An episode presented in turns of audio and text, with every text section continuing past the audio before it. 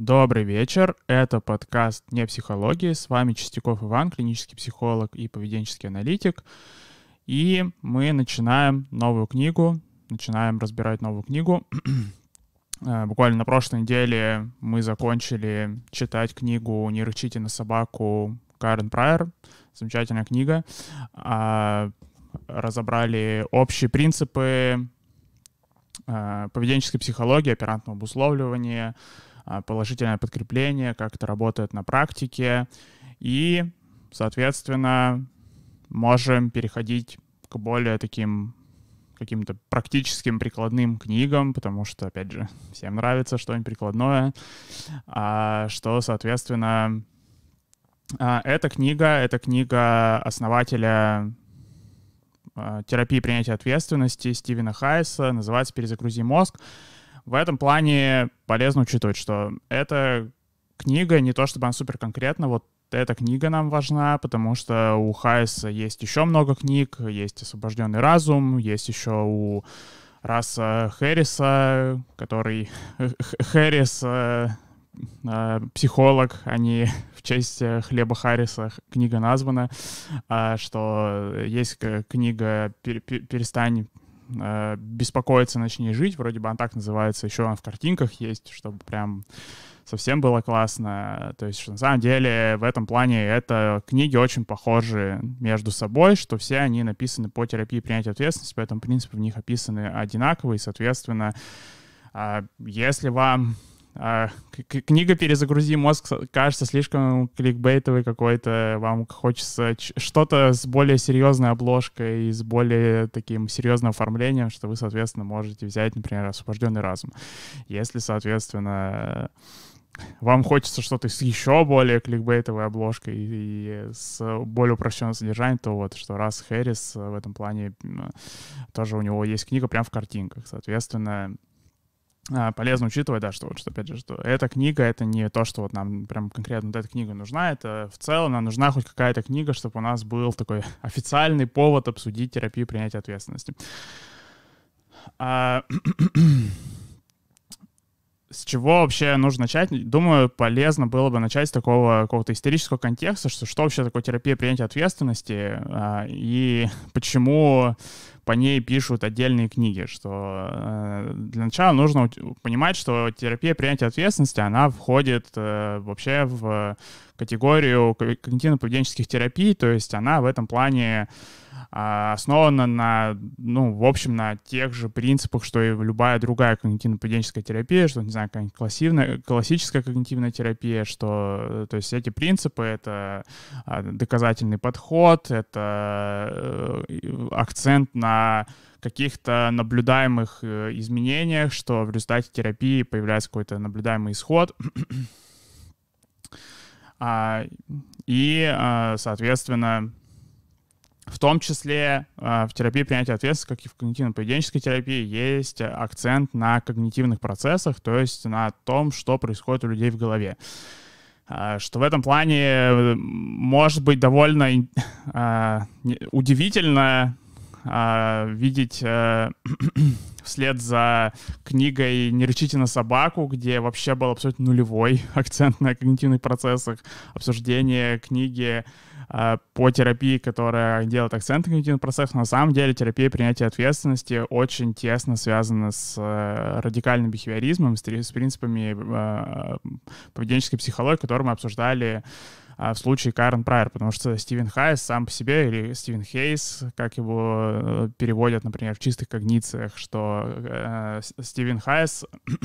сам э, по а, подготовки по образованию поведенческий аналитик. И а, вообще исторически терапия принятия ответственности началась а, с а, статьи Зетла и Хайса 1982 года, где они а, в сборнике а, каких-то передовых работ по когнитивно-поведенческой терапии высказывали как раз-таки вот эту версию, что в психологических расстройствах играет роль э, мышление не как э, Э, какое-то субъективное состояние, а что это мышление как набор вербальных дисконнективных стимулов. То есть дисконнективные стимулы, что, да, что мы обсуждали в случае с Карен Прайер, что вот есть эта связка из дисконнективного стимула, а, поведения и последствий, и что Хайес как раз-таки они вот... Э, Хайес начал э, свою работу с э, предположения, что мышление в психологических расстройствах играет роль не как какое-то вот субъективное отражение реальности, а что это самостоятельное поведение, что оно, или что это какие-то самостоятельный набор дискретивных стимулов, он вызывает самостоятельно какое-то страдание, какое-то отдельное страдание, в принципе, от любых реальных стимулов каких-то дискриминативных. Собственно, на этом, на самом деле, терапия принятия ответственности в большей степени построена, что она когнитивно-поведенческая, но она отличается от классической когнитивной терапии вот именно тем, что в отличие от классической когнитивной терапии, в терапии принятия ответственности а, то, что происходит у вас в сознании, то, что происходит у человека, у клиента в сознании, у клиента с психологическими расстройствами, а, что это рассматривается не как вот отражение реальности, в которой живет клиент, что нам нужно скорректировать какие-то представления его о реальности, а что это такое самостоятельное поведение, что это самостоятельное поведение, генерация этих мыслей, и это самостоятельное поведение реагировать на эти мысли каким-то страданием. И, соответственно, терапия принятия ответственности, она именно посвящена этому процессу э, научить клиента смотреть на свое мышление как вот именно на процесс поведенческий, не как на процесс конструирования реальности субъективной в голове, какой-то копии объективного мира, только в черепной коробке, а вот как на такое самостоятельное поведение, которое, собственно, может в этом плане и быть, собственно, страданием психологическим, от которого клиент вроде как бы и хочет избавиться. А он, получается, видит причину не в, собственно, в том, что как у него, не в том, что у него вообще процесс мышления протекает, а о том, что ему кажется, что, я не знаю, в этом мышлении что-то не то, или что у него в реальности есть какие-то проблемы, и что, соответственно, он как бы может игнорировать этот аспект, что его мышление само по себе, сам факт, вот этот сам процесс мышления, и то, что на а, его мышление выступает дискриминативный стимул для какого-то дальнейшего поведения, что он тоже может какие-то проблемы ему создавать. а, да. А, и, соответственно, сегодня мы разбираем введение, введение как раз где вот э, э, Хайес и, ну, в случае вот книги «Перезагрузи мозг», то есть Хайес это написал в соавторстве со Спенсером Смитом, что э, во введении он как раз-таки начинает в целом э, излагать общие принципы, э, про что будет книга. Э, и как раз-таки э, книга начинается с разграничения концептов э, физической боли и психологической боли. И, соответственно, это вообще на самом деле вопрос, который очень сложный в поведенческой психологии. Э, на эту тему это такая а, а, одна из стандартных э, Э, дисциплин в Олимпиаде, а что вы на это скажете, бихевиористы, что как бы вот, что вообще делать-то с болью, потому что боль э, по умолчанию воспринимается как э, самостоятельное какое-то ощущение, и поэтому не всем понятно, что вот когда, вот, например, приходит Стивен Хайс и такой, что, а знаете, у вас вообще-то вот психологическая боль, она от реальной боли как бы отдельно существует, и поэтому с ней можно работать отдельно от реальной боли, не всем понятно, что это значит. Ну и, соответственно,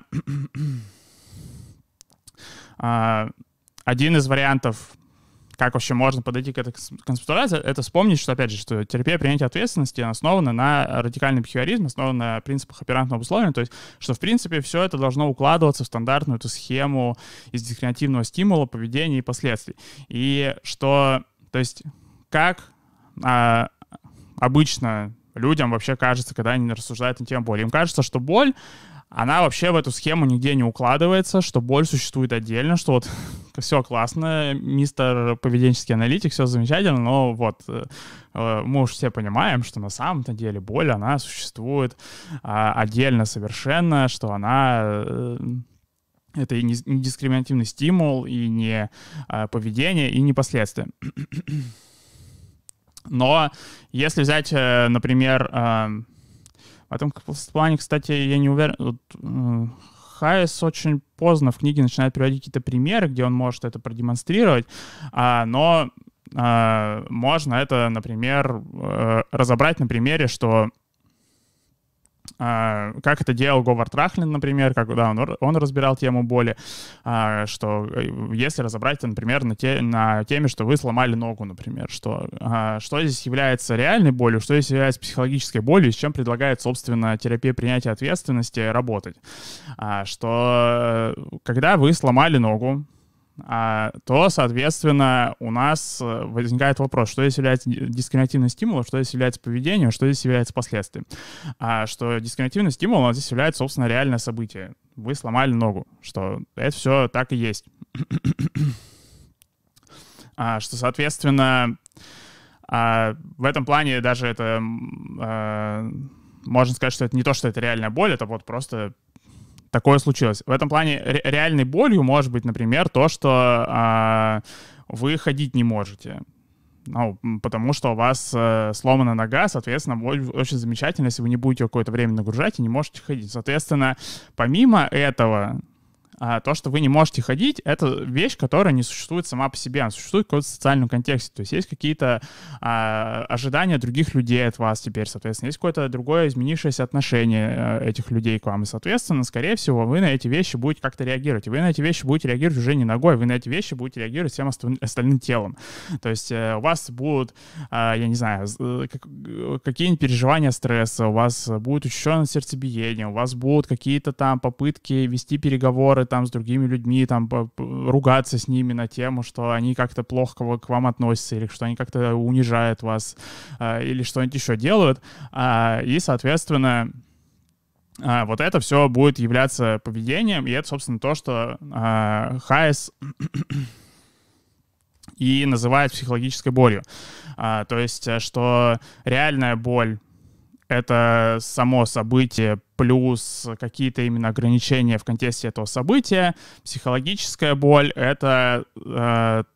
собственно, поведение, какая-то реакция организма на вот это реальное событие. А, то есть, что это, например, вот опять же, что, что вы не просто у вас повреждение ткани есть, а у вас повреждение ткани, и плюс, э, что, соответственно, учащенное сердцебиение, э, изменившееся дыхание и прочие всякие вещи.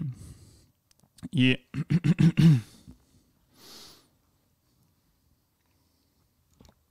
в чем интересные просто моменты, что в этом примере как бы кажется, что если что, в принципе, заниматься психологией, что, э, что, соответственно, людям обычно кажется, что чтобы разобраться с психологической болью, нужно разобраться с реальной болью. Что, то есть, э, вот, э, окей, есть перелом ноги, есть, соответственно, какая-то психологическая боль в этом контексте, то есть есть какие-то физиологические реакции, собственно, на этот факт перелома, да, на какие-то объективные события. А, и, собственно, ну так окей, мы просто починим ногу, э, реальная боль пройдет, и, соответственно, психологическая боль тоже пройдет. А, но а, проблема в том, что поведение людей не работает так просто. То есть э, а, э, так просто, например, работает поведение у собаки, например. То есть если вы собаку пнули, например, собака убежала от вас, и, соответственно, когда она убежала от вас, и вас больше нет в зоне видимости, то собака, в принципе, живет, отлично проводит время. У нее больше... То есть пнули — это реальная боль, собака получила... произошло, не знаю, пинательное поведение в рядом с собакой, это, собственно, реально, это реальная боль собаки. Это реально все было, собаке реально плохо. А, но потом, соответственно, психологическая боль у собаки началась, то есть у нее началась какая-то стресс, ре, стрессовая реакция на тот факт, что ее пнули. То есть, соответственно, опять же, у нее там участился пульс, а, какие-то выбросы гормонов начались, всякие вот эти вещи. Соответственно, собака попыталась телепортироваться в другую вселенную от обидчика своего. И все, она вроде телепортировалась, соответственно, психологическая боль прошла, реальная боль исчезла, ее больше не пинают, психологическая боль тоже прошла, собака дальше отлично проводит время. А...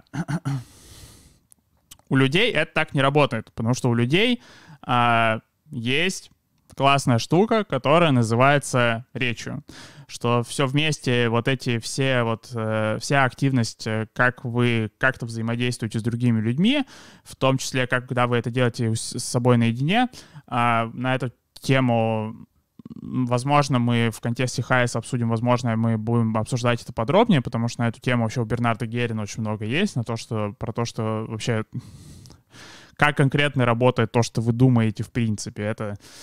в этом плане это проблемные моменты, конечно, у Хайса, что он не совсем, можно сказать, полностью раскрывает, как конкретно вообще, собственно, мысли у человека приводят к психологическому страданию. Но смысл в том, что вот, что, соответственно, а, вот эта вся совокупность э, всех э, ваших активностей, которые хоть как-то направлены на коммуникацию с другими людьми, что все ваши знаешь, все, все слова, которые вы знаете, весь ваш процесс вот этого интеллектуального анализа проблем,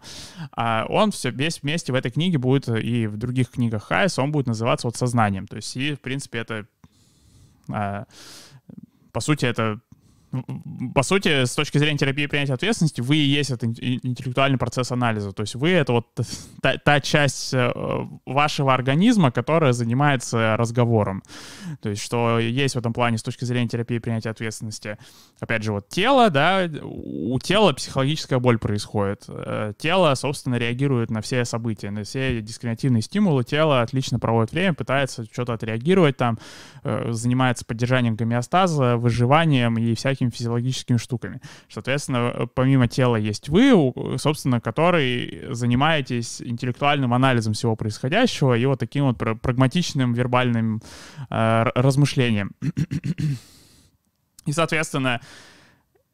из-за того, что в отличие от собаки, у вашего тела в комплекте еще есть вот эта вот машина вербального анализа, то возникает парадоксальная ситуация, что когда вы убегаете если вот вы были бы на месте собаки, вас пнули бы, и вы убежали бы в другую комнату э, сидеть, э, э, чтобы избежать психологической боли, то там возникает проблема, что вы с собой вместе забрали словесное описание этой ситуации. То есть теперь как бы вы перешли в другую комнату не в качестве тело, у которого больше его никто не пинает, а в качестве тела, которое как бы никто не пинает, но оно забрало с собой слова, э, информацию о том, что, в принципе, пинки в природе существуют. И теперь, соответственно, вы можете сидеть в этой комнате, где вроде вас, вас больше никто не пинает, думать на тему, что вот, меня пнули, и ваше тело на это будет реагировать, как будто вас пинают прямо сейчас. То есть, что э, в случае людей попытка справиться с реальной болью, она может не приводить к тому, что психологическая боль проходит, потому что когда вы избавляетесь от реальной какой-то ситуации, от реальной проблемной ситуации, э, ваше мышление остается с вами к счастью или к сожалению. На самом деле, к счастью, просто тоже э, часто люди в этом плане, которые страдают какими-то неврозами, какими-то тревожными расстройствами или там депрессивными расстройствами, они иногда вот приходят к какому-то выводу, что вот как грустно, что они умеют думать, что у них есть вообще интеллект. Вот если бы не было у меня интеллекта, вот был бы я вот просто э, глупым крестьянином с, не, не, из 14 века, вот проблем бы у меня никаких не было. Ну нет, ну, соответственно, это не так работает, что если бы... То есть, что в этом плане, опять же, Э, почему, например, нельзя вылечить э, тревожное расстройство, э, просто ударив вас монтировкой, чтобы у вас э, была черепно-мозговая травма, после которой у вас, собственно, приобретенная умственная отсталость начнется, какая-то преждевременная деменция. Ну, потому что, как бы, оно не стоит того, потому, то есть, что в целом вот этот механизм, опять же, вот этого вербального какого-то анализа, который вы постоянно с собой таскаете, что вы постоянно прокручиваете какие-то мысли, разговариваете с другими людьми у себя в голове, в голове он на самом деле невероятно невероятно полезны. Мы как вид живем за счет этого механизма, за счет того, что мы постоянно разговариваем друг с другом, в том числе продолжаем это дело даже наедине с собой. А, но, соответственно, опять же, что зачастую мы не учитываем, что а, параллельно с этим механизмом еще есть а, тело, и оно как бы все это время не, а, не в таком в режиме АФК своеобразном находится. Нет, оно как бы слушает, что происходит, как бы, и, соответственно, реагирует на эти вещи. То есть, соответственно, вот что можно в этом плане а, столкнуться с ситуацией, когда вас пнули, уйти в другую комнату, то есть убежать от обидчика, потом абсолютно справедливо абсолютно прагматически полезно начать думать на эту тему, чтобы, в принципе, предотвратить такие ситуации в будущем. Что вот сесть в комнате и так, типа, так,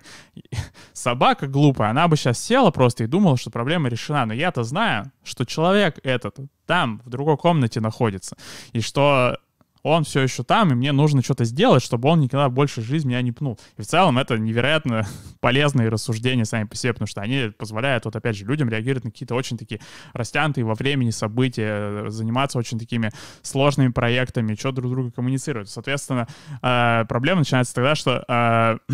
когда вы, собственно, думаете, вспоминаете, что там в другой комнате есть человек, который вас пнул, то ваше тело на этот факт реагирует, как будто этот человек пнул вас прямо сейчас. И, соответственно, люди зачастую а, не учитывают этот факт, и, соответственно, вот что получается, а, у них психологическая боль, она привяз, привязана не только к реальной боли, но и к процессу мышления. И, соответственно, когда люди не учитывают этот факт, соответственно, вот начинается вся эта путаница, которая как раз-таки терапия принятия ответственности пытается так, распутать. Причем с большим скрипом, потому что а, в естественной речи даже слов-то подходящих для описания всей этой вот процедуры нет. А, то есть, что... Опять же, вот если, если в терминах э, а, поведенческого анализа раз, разобрать, да, то, опять же, у нас получается, реально боль, когнитивный стимул, психологическая боль — это поведение, и, соответственно, что, опять же, происходит, что когда вы убираете реальную боль, то есть дискриминативный стимул, а в этом плане дискриминативный стимул для психологической боли не пропадает, потому что, получается, помимо, собственно, реальной боли, вот реальной оригинальной ситуации боли, что теперь дискриминативный стимул для психологической боли еще является и ваши мысли касательно а, этой реальной боли, то есть ваши воспоминания об этой реальной боли, то есть это все а, тоже будет дискриминативным стимулом для, для психологической боли, то есть для поведения, то есть для какой-то вот вашей телесной реакции. Соответственно, вот именно в терминах как-то анализа поведения это еще можно как-то более-менее выразить, в повседневной речи это прям супер тяжело выразить, потому что вот что, опять же, все проблема начинается с того, что боль вообще людьми не воспринимается, как будто она происходит в реальности где-то. Боль кажется им, что они происходят где-то у них в голове, в субъективном таком мире, как будто она происходит в том же мире, где происходит их мышление. Но как мышление-то тоже в этом плане происходит в реальном мире. Но им кажется, что, что боль как бы, э, что боль, она вот в, в одной категории с мышлением происходит, что это вот вы думаете, и вам больно, и это как будто один и тот же процесс. Нет, на самом деле вы думаете, это дискриминативный стимул, а то, что вам больно, это, собственно, реакция вашего тела, это в, плане, в этом плане это вещь контролируемая, и, собственно, а,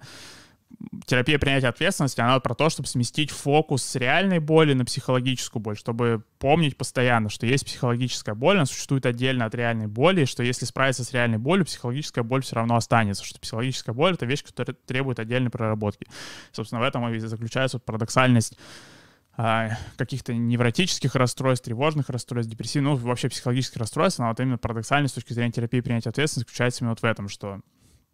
в принципе, люди с психологическими расстройствами, они думают правильные вещи,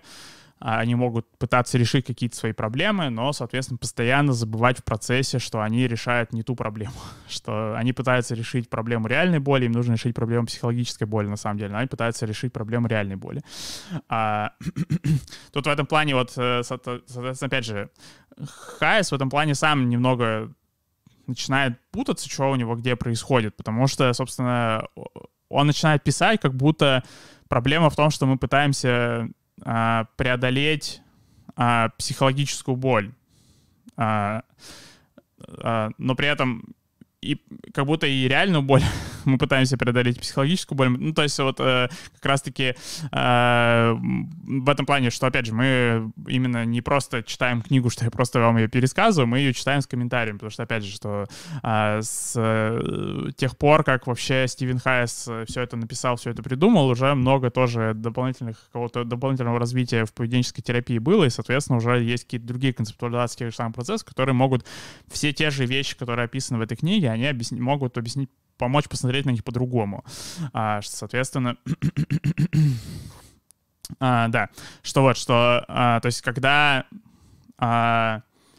когда вот, э, собственно, что книга начинается с вот цитаты. Люди страдают, страдания приносят только физическая боль. Есть множество форм психологической боли, которые мы стараемся преодолеть. Тяжелые чувства и мысли, неприятные воспоминания, непрошенные порывы. Мы думаем о них, переживаем, негодуем, предчувствуем и боимся. Что вот, как раз-таки терапия принятия ответственности, она про то, чтобы а, отделить а, вот эту психологическую боль, как вот это вот переживание в теле, что мы негодуем, предчувствуем, боимся, от вот этого интеллектуального процесса, когда вы вспоминаете про какие-то неприятные вещи, про когда вы решаете какие-то вещи, которые вам кажется, что их не должно вообще в природе существовать. Я не знаю, когда вы думаете на тему, там, например, что вот у нас есть проблема, например, глобального потепления,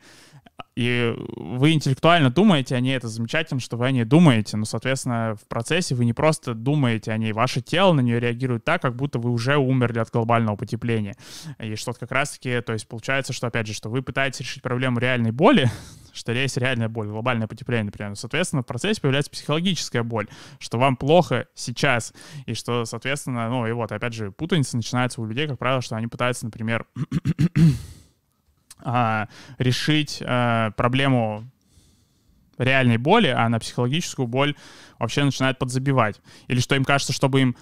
преодолеть психологическую боль, им нужно разобраться с реальной болью, что им не нужно с психологической болью работать напрямую. То есть в этом плане то, что вообще мы стараемся преодолеть э, психологическую боль, это нормально, но, соответственно, опять же, книга здесь про то, что мы можем делать это неэффективно, потому что мы не с той стороны к этому подходим. Нам кажется, что нам нужно, собственно, с э, э, реальной болью постоянно работать, с какими-то дискриминативными стимулами, какими-то событиями, ну, вот, собственно, в реальности вокруг, а не, собственно, с, с непосредственно соответственно, поведение психологической боли. а, да, и, соответственно, еще одна путаница из-за этого возникает, что, что то есть... Э, а, что, например, вот даже в первой странице уже в последнем абзаце есть э, цитата, а, что а, как начать жить здесь сейчас со своим прошлым, а не вопреки им, со своими воспоминаниями, со своими страхами, со своей печалью, что, опять же, люди, когда начинают читать это, то есть в этом плане очень много недопониманий в терапии принятия ответственности есть, что им кажется, что как будто на выходе терапии принятия ответственности они будут физиологически бояться и все равно продолжать что-то делать поверх вот этого страха физиологического, что я... И, и соответственно, у клиентов как бы разумное, ну, такое сразу же возраж... сопротивление возникает, что типа, так я же не хочу чтобы мне было физиологически страшно, а вы мне говорите, что я на выходе терапии, я буду как бы физи физиологически бояться а, и продолжать что-то делать. Но нет, это, как раз-таки про то, что в результате терапии принятия ответственности физиологический страх, то есть поведение, психологическая боль, она будет отделена от, э, э, собственно, пугающей мысли, то есть вот этой реальной боли. И что тогда у вас будет возможность жить со своим страхом, то есть с интеллектуальным пониманием что в природе есть какие-то опасности, и было бы неплохо что-то с ними сделать, но при этом не страдать в процессе размышлений на эту тему телесно. Что, то есть, что вот, что, то есть, результате терапии принятия ответственности не, не появляется такого результата, что вы просто умираете от ужаса телесно а, и продолжаете что-то делать. Но вы можете умирать от ужаса интеллектуально, то есть э, в плане, что вы можете знать, что на самом деле э, вы находитесь в очень опасной ситуации, у вас очень много всего э, рискованного происходит, но при этом физиологически, телесно чувствовать себя спокойно. В этом плане, вот, наверное, самый такой яркий пример — это то, что Нил Армстронг писал в своей автобиографии, что он, когда у него время полетов случались какие-то нестандартные ситуации в, в космосе, что, ну, вот, э,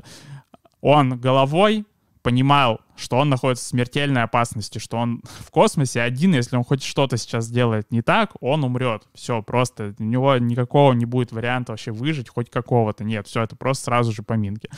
Но при этом его тело у него не было психологической боли в процессе, у него была реальная боль, у него была реальная ситуация, что вот он находится в опасности, он находится, он на вылете, и у него что-то сломалось, а, но у него не было психологической боли, то есть его тело в этом плане было спокойно. И, то есть, соответственно, вот примерно вот такого результата можно ожидать в результате терапии принятия ответственности, что у вас будут все еще опасения, у вас будут э, память о каких-то грустных событиях, у вас э, будут какие-то тревоги, какие-то волнения, какой-то гнев, но они будут именно, что вы будете знать о них, но у вас будет опция хотя бы не страдать от них физиологически прямо в моменте.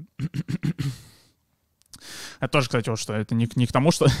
в результате терапии принятия ответственности вы как будто вы как на антипсихотиках будете обдолбаны ходить, что вы просто нигде никогда ничего чувствовать не будете. Это, опять же, это про то, чтобы э, человек в результате терапии знал, что у него есть выбор. Это не про то, что он обязательно должен на все свои мысли, на все вообще слова, которые, что ему не скажи, он на все должен реагировать нейтрально. Нет, это про то, чтобы у человека был выбор, что, чтобы человек, когда сталкивался с каким-то э, какими-то мыслями, с какими-то размышлениями, с каким-то вот таким интеллектуальным процессом, чтобы у него он, он учитывал, что у него есть как бы опция сейчас э, не страдать э, физиологически от того, что сейчас у него в голове происходит.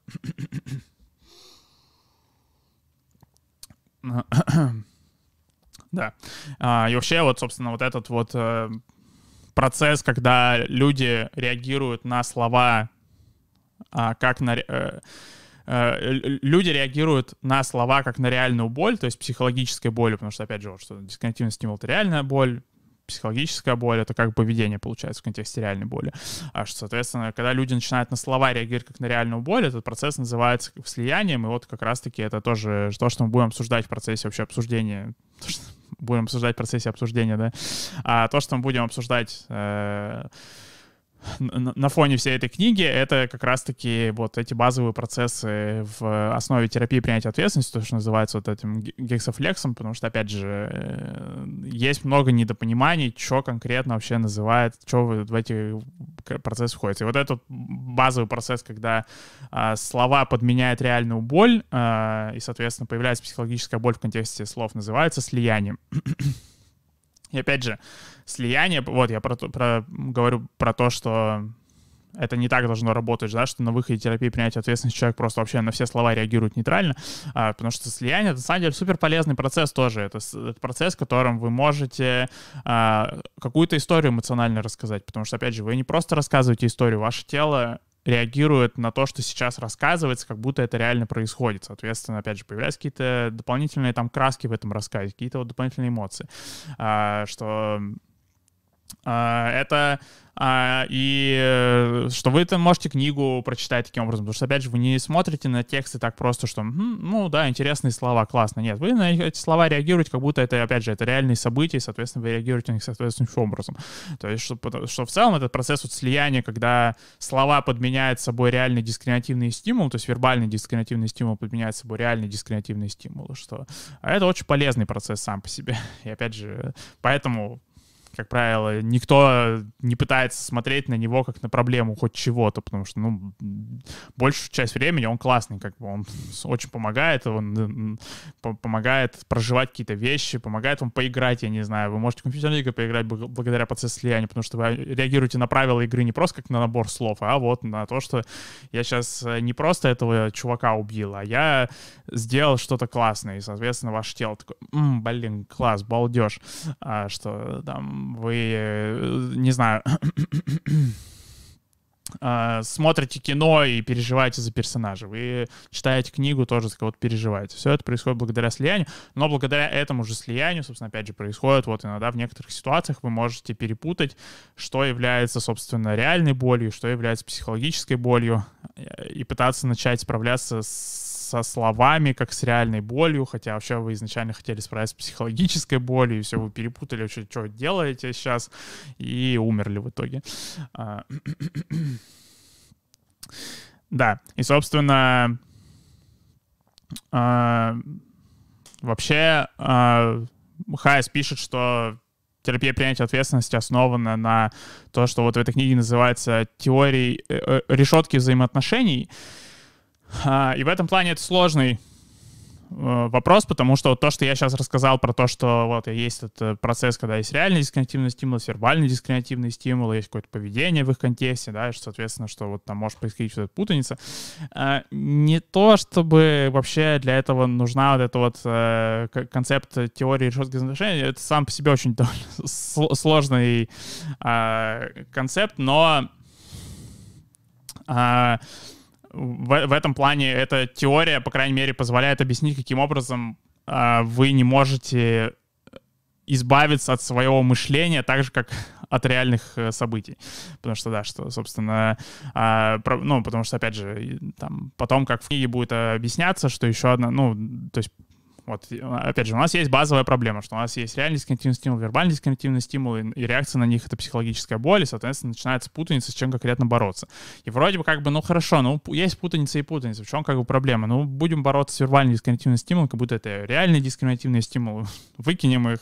чертям. Не будет у нас вербальный дискриминативный стимул, соответственно, психологическая боль тоже не будет. Но, соответственно, там проблема начинается в том, что вербальный дискриминативный стимул, они все друг за друга цепляются постоянно. То есть вот это вот э, э решетка взаимоотношений, или то, что, как я, я это называю, относительный фрейминг, есть, э, соответственно, другие еще переводы в русскоязычном интернете, вы тоже на них наткнетесь. Но в целом это вот то, что называется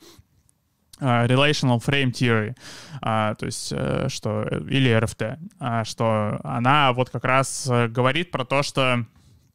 от вообще от вербальных дисконтинуальных стимулов очень тяжело избавиться, потому что они постоянно все друг за друга цепляются, что, например, э, вот и даже в этой книге будет пример про морковку и карандаш, что вы можете между собой, то есть, что, предположим, вот у нас есть такая ситуация, что вы думаете э, про морковку, а потом вы так типа, хорошо, теперь я про морковку не думаю, теперь я думаю про карандаш. Соответственно, есть проблема, что вы от карандаша до морковки дойдете, как вот, не знаю, в Википедии за 4 ссылки можно от любой статьи дойти до статьи про Гитлера. Пожалуйста, YouTube не бань за упоминание Гитлера. А, вот. Э, это не оправдание нацизма сейчас, если что, то, что за 4 ссылки из каждой статьи может дойти до Гитлера. А, соответственно, ваше мышление, вот благодаря вот этим э, решеткам взаимоотношений относительно фреймингу называйте там, как, вы, как вам удобно, а, что можно за такие четыре условные а, ссылки дойти от любой мысли к любой другой мысли. То есть, что если, опять же, взять вот тот пример с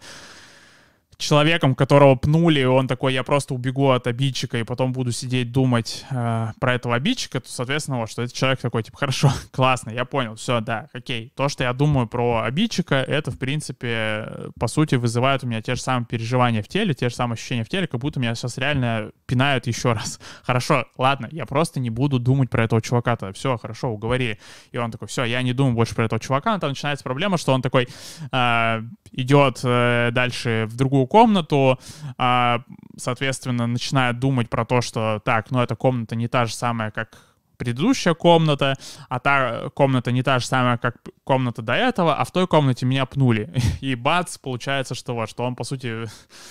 попытался убежать от этой мысли, а она просто догнала его, что, по сути, вот, и получается,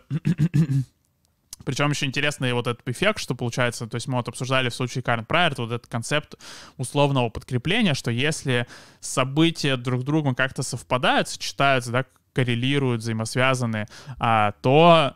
а, у них появляется общая функция, что они начинают вызывать одно и то же поведение. Кликер-тренинг на этом основан. То есть кликер-тренинг связывается, то есть что каждый раз, когда есть какая-то, подается какая-то еда, еще и происходит клик, и, соответственно, кликер, э, клик и еда связываются и начинают приобретать одну функцию, то есть они оба теперь работают как поведение, ой, как подкрепление. Соответственно, в случае с мышлением аналогичная штука происходит, что если у вас слова какие-то связаны между друг другом, то э, в плане поведения они, у, у них функция тоже становится одинаковая. То есть, что есть, соответственно, то есть, получается, у нас э, есть реально дискриминативный стимул, что человека пнули, человек ушел в другую комнату, и получается, в той комнате появился вербальный дискриминативный стимул, что его пнули, и к этому вербальному дискриминативному стимулу привязан реальный дискриминативный стимул, то есть получается, что он теперь на вербальный дискриминативный стимул реагирует так же, как на реальный, то есть психологическая боль появляется при, при одной мысли, что его пнули, но получается, что теперь мысль, что его пнули, привязана к комнате, в которой он это подумал. То есть получается, что теперь два помещения заражено психологической болью, то есть он теперь в двух помещениях будет страдать от ощущения, что его пнули. Соответственно, он выходит в следующее помещение, а, соответственно, думает там на тему, что это другая комната, соответственно, через несколько таких метафорических ссылок доходит до того, что, собственно, его пнули, и получается теперь третье помещение заражено психологической болью. Соответственно, вот у людей вот это, в этом плане, а, когда они пытаются, опять же, вот решить вот эту проблему, что у них реальный дискриминативный стимул, что у них вербальный дискриминативный стимул вызывает а, что у них мышление вызывает какую-то психологическую боль, и они пытаются избавиться от мышления, то начинается этот процесс просто заражения, что просто все вокруг теперь покрывается этими мыслями, что теперь э, нельзя прийти домой и вообще сразу же не загнаться на тему, что э, меня пнули. И причем, соответственно, опять же, потом пытаться решить эту проблему так, что мне нужно, видимо, как-то просто перестать. Мне нужно либо избавиться как-то от этого человека, либо перестать думать на тему, что меня пнули, и, и ни то, ни то не работает, и, соответственно, психологической боли становится еще больше, в том плане, что ее становится еще больше, что еще больше стимулов ее снова индуцирует, хотя уже пинок, он уже там, этот реальный дисконтинуум уже все забыли про него 10 раз, уже просто все это вот именно по таким вот гиперссылкам просто начинает курсировать, что из помещения в помещение, перед сном чистишь зубы, думаешь, что тебя пнули, и опять же, не просто думаешь, ладно бы просто думать, еще и страдаешь же психологической боли, соответственно, вот что как раз-таки а, теория э, относительно фрейминга, она в, э, терапии принятия ответственности, она не совсем играет ключевую прям роль, она играет тоже, вот она играет важную роль, но это, она в этом плане, причем она даже в Gexaflex отдельно не вынесен, этот процесс, он не вынесен отдельно в Gexaflex, он, потому что на самом деле стоило, потому что, получается, есть один процесс слияния, вот этот в Gexaflex, и вот э, второй процесс, из-за которого слияние — это проблема, это как раз-таки вот это вот процесс перехода по гиперссылкам такой воображаемый, что, потому что вот, что в этом плане вербальный дисконнективный стимул, они как какая Википедия своеобразная работа, что вы постоянно можете скакать от одного к другому, и, соответственно, там постоянно они все переплетаются, что вот как вот опять же, как вот на Википедии можно из любой статьи дойти до Гитлера, так же как бы и вы из любой просто произвольной мысли можете дойти до, собственно, какой-то мысли, которая вызовет у вас психологическую боль. Поэтому, опять же, вот эта стратегия избавиться просто от каких-то мыслей, она и очень плохо работает. А, ну и да, что, собственно, в э, введении а, а, как раз Хайс и обозначает все вот эти тезисы, но, ну, вот опять же, что мне кажется, вот э, здесь есть вот простор для прояснения, чтобы, опять же, вот лучше понимать, что конкретно имеется в виду, потому что, то есть, Хайс в этом плане, э, ну, там, очень большой социальный контекст, как вообще так произошло, потому что Хайс в этом плане вообще, он так довольно отделился от э, анализа поведения в этом плане, и, ну, и он позиционировал всегда, что он таким образом популяризирует анализ поведения, в то же время как бы небольшая путаница начинается, что происходит, соответственно, и у конечных клиентов э, когнитивно-поведенческой терапии третьей волны тоже возникает путаница, и поэтому, опять же, что даже вот э, это вообще, вот когда мы будем все это обсуждать, это полезно не то, да, даже не столько, ну, это и клиентам, на самом деле, очень полезно, потому что мы будем обсуждать, как все это на практике использовать, а, но это еще и а, полезно практикующим специалистам, а, что если вы работаете в Uh, терапии принятия ответственности, какой-то когнитивно-поведенческой терапии третьей волны, то, соответственно, вот опять же, чтобы вы лучше понимали, а почему вообще все это происходит, то, что как, как э, вообще терапия принятия ответственности работает, почему, собственно, какие-то вещи, которые терапия принятия ответственности предлагает, они вообще, в принципе, работают. А, в этом плане вообще а, терапия принятия ответственности она на самом деле очень популярна. Это, наверное, вот из э, терапии третьей волны это самая популярная в России, точно, что у нас есть даже сравнительно недавно на, ну, я не знаю точно организационных тонкости, насколько большая роль, но мне кажется, очень большую роль в этом сыграл Mental Health э, центр э, в Москве, что у них очень много в этом плане по терапии третьей волны специалистов работает, соответственно, они сделали ассоциацию контекстуальной э, терапии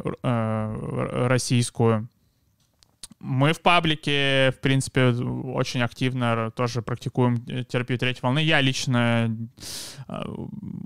работаю в таком более интегративном подходе, то есть я не столько в прям вот такой вот ортодоксальной терапии принятия ответственности работаю, сколько то, что называется функционально-аналитическая психотерапия, когда я, в принципе, с клиентом разбираю, как там события вокруг него, в том числе какие-то социальные события влияют на его жизнь. но, соответственно, другие психологи у нас в паблике, там вот Аня Войтова, сейчас еще а, и Лиза недавно появилась, что вот они а, работают в терапии принятия ответственности. Ну, я супервизирую по терапии принятия ответственности. А, в этом плане в чистых когнициях очень много э, посвящено терапии принятия ответственности. Они проводят семинары, тоже можно смотреть, читать. А, ну, соответственно, что терапия в целом э, очень популярная, но есть в этом плане много недопонимания, что конкретно происходит, соответственно, это и клиент в том числе путает. А, ну и вот, соответственно, какие тезисы в введении ХАС выводят, что психологическая боль — это нормальное необходимое явление, знакомо абсолютно всем. что вот, что, соответственно, опять же, у клиентов, которые приходят, например, не знаю, с проблемой панических атак, этот тезис поначалу может вызвать вот недораз... не, ну, такое недопонимание, потому что а,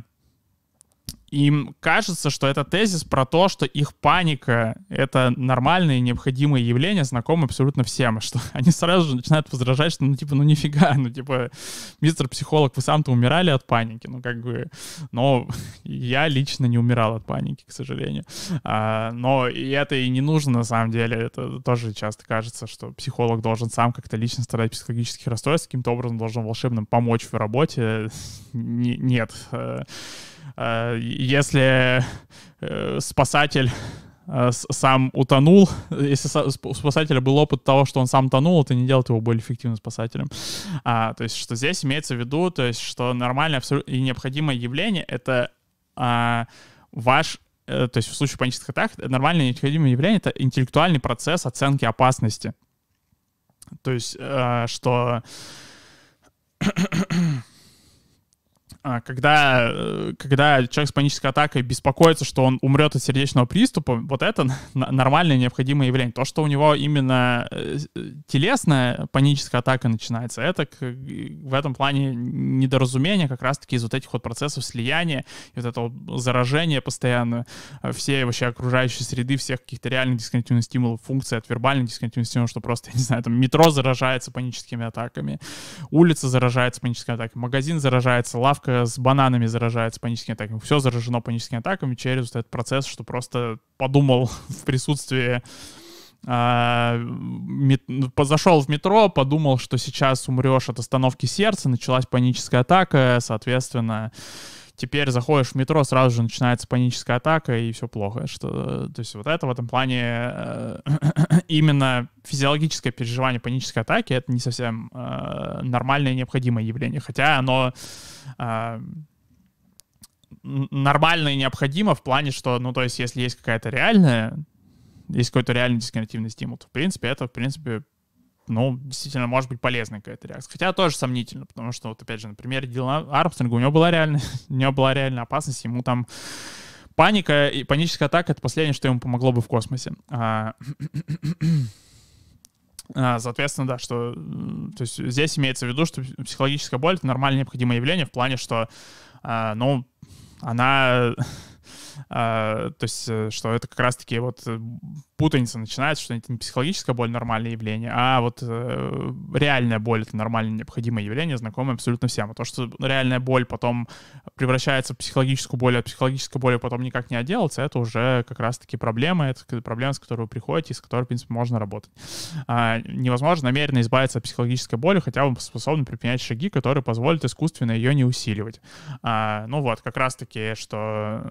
это, опять же, вот лучше переформулировать то, что невозможно намеренно избавиться от реальной боли. То есть, что... А, что... А, то есть от психологической боли это, в принципе, можно избавиться, просто от нее нельзя избавиться через избавление от реальной боли. То есть вы не можете э, убрать реальную боль, и больше психологической боли никогда не будет. Что можете убрать реальную боль, и все равно останется психологическая боль. А, А, да. А, и что... Вспоминая сериал «Ганнибал», где у психолога был психолог. ну, да, что... А, в этом, в этом плане иногда, ну, собственно, по этой тоже причине э, психологам иногда может требоваться психолог, потому что, собственно, сессия заканчивается, а мысли о сессии могут продолжаться, и мысли о сессии могут самостоятельно психологическую боль у психолога вызывать, поэтому психологу поэтому тоже полезен психолог, поэтому, собственно, есть вот эта практика, когда там психологи супервизируют друг друга, когда психологи как-то вот постоянно там взаимодействуют насчет того, что у них происходит, потому что опять же, когда сессия заканчивается, она не просто так заканчивается, и, соответственно, психологам тоже полезно иметь какие-то инструменты, как себе помочь, э, чтобы вот именно тоже не сливаться, например, с э, психологической болью клиента, или, соответственно, если слились уже, то, соответственно, как-то отцепиться и выйти из сессии и дальше продолжить жить обычную жизнь. А, что, опять же, не идет в комплекте с э, образованием психолога, это Поэтому многие психологи, на самом деле, очень сильно выгорают, и они уходят просто из профессии.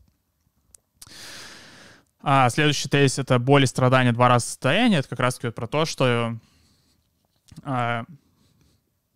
реальная боль как реальные события и психологическая боль как вот поведение — это разные события. А, вы не должны отождествлять себя собственным страданием. Это как раз про то, чтобы не отождествлять свои мысли, что у вас в голове происходит, с тем, что у вас в теле происходит. Потому что, опять же, у вас может в голове происходить самые безумные вообще мысли, просто самые страшные как фантазии, как вы умираете и все вот это. И все равно можно технически оставаться спокойным, но для этого это как раз таки требует этого сложного навыка отделить вообще, что, что то, что у вас происходит в теле, оно это не обязательно должно следовать за тем, что у вас идет в голове. А, принять боль, значит, сделать шаг к избавлению от страдания. И а, здесь как раз это про то, что а, то есть, что если а,